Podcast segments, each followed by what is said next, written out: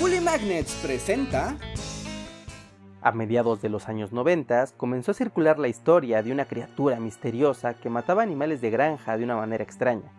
Los cadáveres de los animales parecían no tener sangre y solo las marcas de unos colmillos daban evidencia de que habían sido atacados por otro ser, al que la gente bautizó como el chupacabras. Así es amigos, es temporada spooky y vamos a hablar de cosas paranormales. Pero no se asusten porque no les voy a platicar de la misma historia que hay en un montón de canales pseudocientíficos, sino lo que les quiero platicar es sobre la paranoia e histeria colectiva que ocasionó esta misteriosa criatura. Así que comencemos por el principio. Nuestra historia comienza en la cuna del reggaetón, Puerto Rico, específicamente en 1995, cuando la policía comenzó a recibir llamadas sobre ataques de una extraña criatura en las granjas locales. Según los reportes, las llamadas se fueron multiplicando a lo largo del Caribe y luego a Los Ángeles y Texas, al grado que el rumor llegó a los medios de comunicación. En esta imagen pueden ver el registro visual más antiguo que se tiene de la criatura, en donde se le daban propiedades extraterrestres y se le describe como una especie de murciélago gigante con una altura de 1,30 metros. Cara delgada, ojos y colmillos grandes, lengua larga, color oscuro, alas, aletas en la espalda. La parte inferior del cuerpo era peluda y la superior se parecía a la piel de un reptil. Caminaba encorvado y sus miembros estaban provistos de enormes garras. ¡Chupacabras! Fue para 1996 que el rumor del chupacabras comenzó a correr en México, al que se le comenzaron a atribuir ataques hacia animales, pero también hacia seres humanos aunque esta información nunca trascendía más allá de los medios locales, e incluso las autoridades tomaban estas historias solo como un rumor, y explicaban que cualquier cosa que hubiera pasado se le podía atribuir al ataque de algún animal salvaje y nada más. Y esto fue así por un tiempo, hasta que entraron en acción los medios de comunicación mexicanos. El chupacabras visitó el poblado de Amacueca, Jalisco. Todo lo que ha surgido alrededor del chupacabras es denominado chupacabras. ¿Quién es o qué es el chupacabras? Chupacabras o chupasangre. Chupacabras. Lo primero que hay que destacar es que en México los medios de comunicación le dieron al chupacabras la calidad de noticia y daban por hecho que algo raro estaba pasando. Es decir, que de manera manipuladora presentaban un misterio y a la vez no demostraban ni desmentían la existencia de la misteriosa criatura. Una estrategia común de los medios de comunicación era reproducir los dibujos que la gente hacía del chupacabras, e incluso producían los suyos. Además, se tomaban la molestia de ir a los lugares donde supuestamente habían ocurrido ataques del chupacabras, dándoles la veracidad de estar en el lugar de los hechos aunque obviamente a pesar de su investigación nunca podían demostrar nada de forma contundente. Desde mayo de 1996, medios impresos de amplia distribución propagaron los rumores del chupacabras, como las revistas Alarma, Enlace Policiaco, Custodia, Alerta Ciudadana y el Semanario de lo Insólito. En todos ellos mostraban animales muertos, testimonios de supuestos afectados e imágenes del ganado en las granjas, las potenciales víctimas del chupacabras. Incluso hubo entrevistas con veterinarios y con supuestos expertos que tan solo se identificaban usando una bata. También se utilizaban declaraciones de funcionarios fuera de contexto. La idea aquí era generar un montaje que le diera validez a los remanentes de algún tipo de hecho que nadie podía demostrar. Yo lo vi pasar por allá, era como un perro, como un alien, no sé, era, era como, como, como, como una sombra. Un punto importante de las publicaciones que hablaban sobre el chupacabras era la falta de consistencia en sus descripciones, como la del extraterrestre, la del murciélago, el vampiro, la del producto de una mutación genética, y mantenían siempre la narración en el terreno de las pseudociencias. El caso es que para junio de 1996 el chupacabras se había convertido en todo un personaje que había trascendido de las revistas de lo paranormal para ascender a la televisión nacional, principalmente en dos programas, Primer Impacto de Televista y el programa Esté enterado de TV Azteca, los dos con diferentes ángulos con la información, pero ambos con la misma intención de generar un ambiente sensacionalista. Así, durante el año de 1996, el chupacabras se convirtió en todo un fenómeno mediático y social.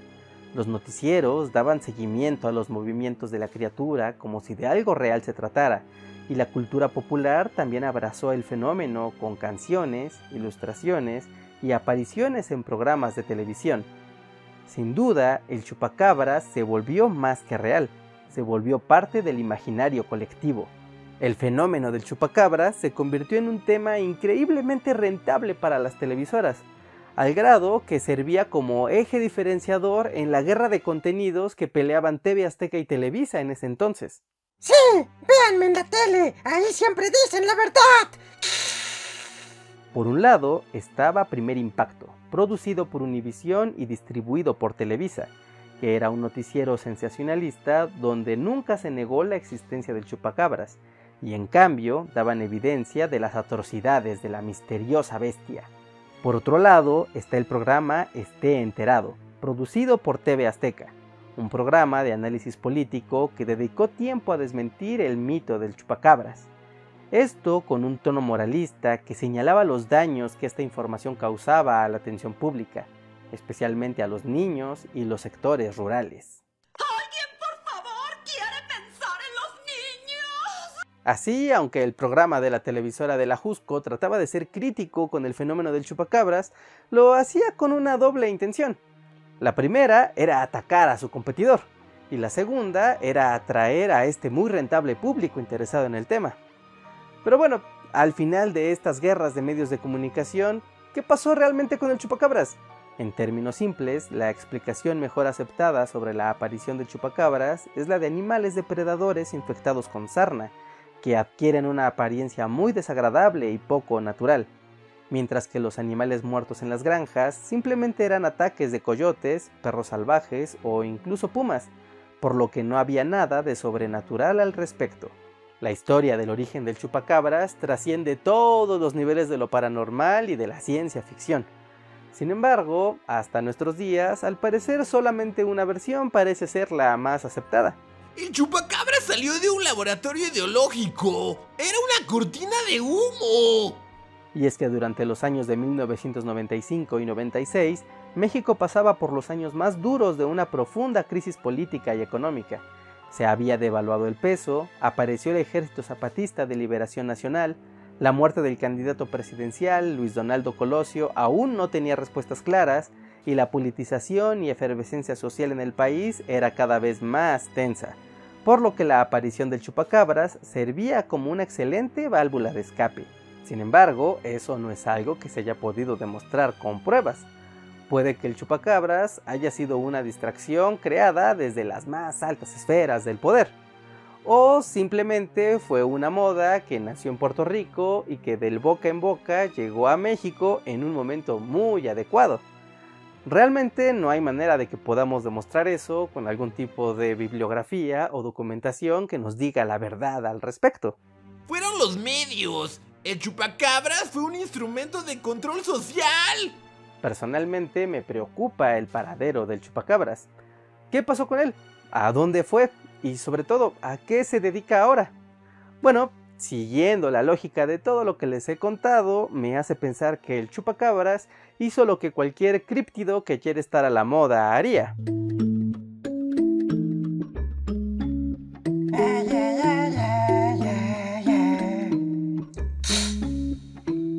En la granja se queda el olor de tu perfume. Tú eres una cabrita, yo soy chupacabros, es lo que nos une. Ella sabe que está cabrota y no lo presume. Si yo depredaría, yo te chuparía los viernes, los lunes, pa' que todo el mundo vea lo rica que tú